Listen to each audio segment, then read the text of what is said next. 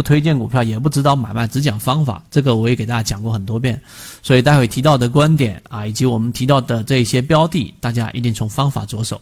我并不是像大家可能一开始接触圈子所以为的，要教任何人炒股，没有，没有人教任何人炒股，这是不可能的事情。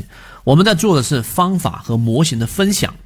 那什么东西值得分享呢？一定是有价值的东西。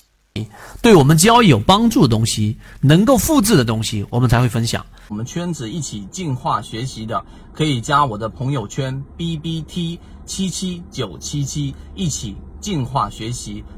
首先，缠论当中操作力度大的模式分三种不同的情况：第一种是中枢之上，第二种是中枢之下，第三种是中枢之中。那么这三种情况呢，你的交易模式的这一种操作出击的频次是不一样的。例如说，在中枢之下的这种情况之下，那么我们等到它出现一个我们的第一买点，这个位置就可以考虑作为一个介入。所谓第一买点，也就当个股跌破到中枢之下的情况之下，次级别的中枢形成了一个背离，也就是我们所说的背驰。当这个背驰一旦发生之后，就可以进行我们所说的区间套利，在这个位置上做一个介入。一旦走入到中枢之中的时候，那么这种情况之下。它就有可能会突破，也有可能在中枢当中连续震荡，也有可能在这地方遇到压力。但不管哪一种，我们在这个位置上就选择短期的获利。所要获利的空间，就是我们说的第一买点到中枢之中的这一个套利空间。第二种，中枢之中那是绝对不参与的。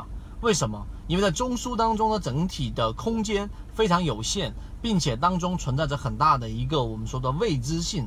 所以缠论当中的一个核心，就是要把握在一些确定性的利润当中去打一个短差，也就是我们所说的短线啊。本身它又有一个次级别，所以它本身的操作的空间它不是特别大，但是它打的是一个频次。所以在中枢之中的时候，无论是在哪一个级别都不要参与。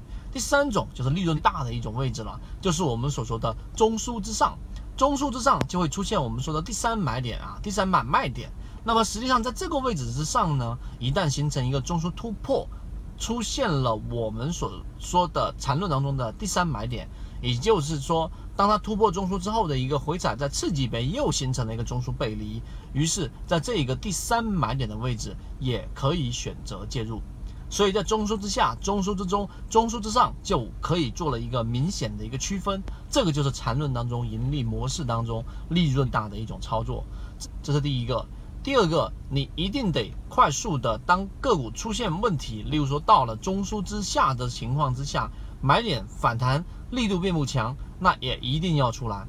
第三个，当你出现第三种情况的时候，中枢之上，那么这种位置你一定尽可能早的介入，而不是等它已经乖离率太高了，多少算高？超过百分之八到。百分之十，也就是超过中枢上沿的百分之八到百分之十，这个位置就已经算高了。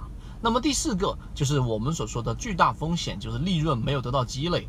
就是当它一旦形成第三买点，非常有可能会出现快速的这一种上涨。那么这种情况，你也要及时的设置好一个我们啊在短期内的次级别的一个卖点，来让利润不过于过早的结束。但其实到了这个位置的时候，即使你放跑了一些我们说短期比较快速拉升的个股，也并不影响你在缠论当中获取这一个利润的模式当中的成果。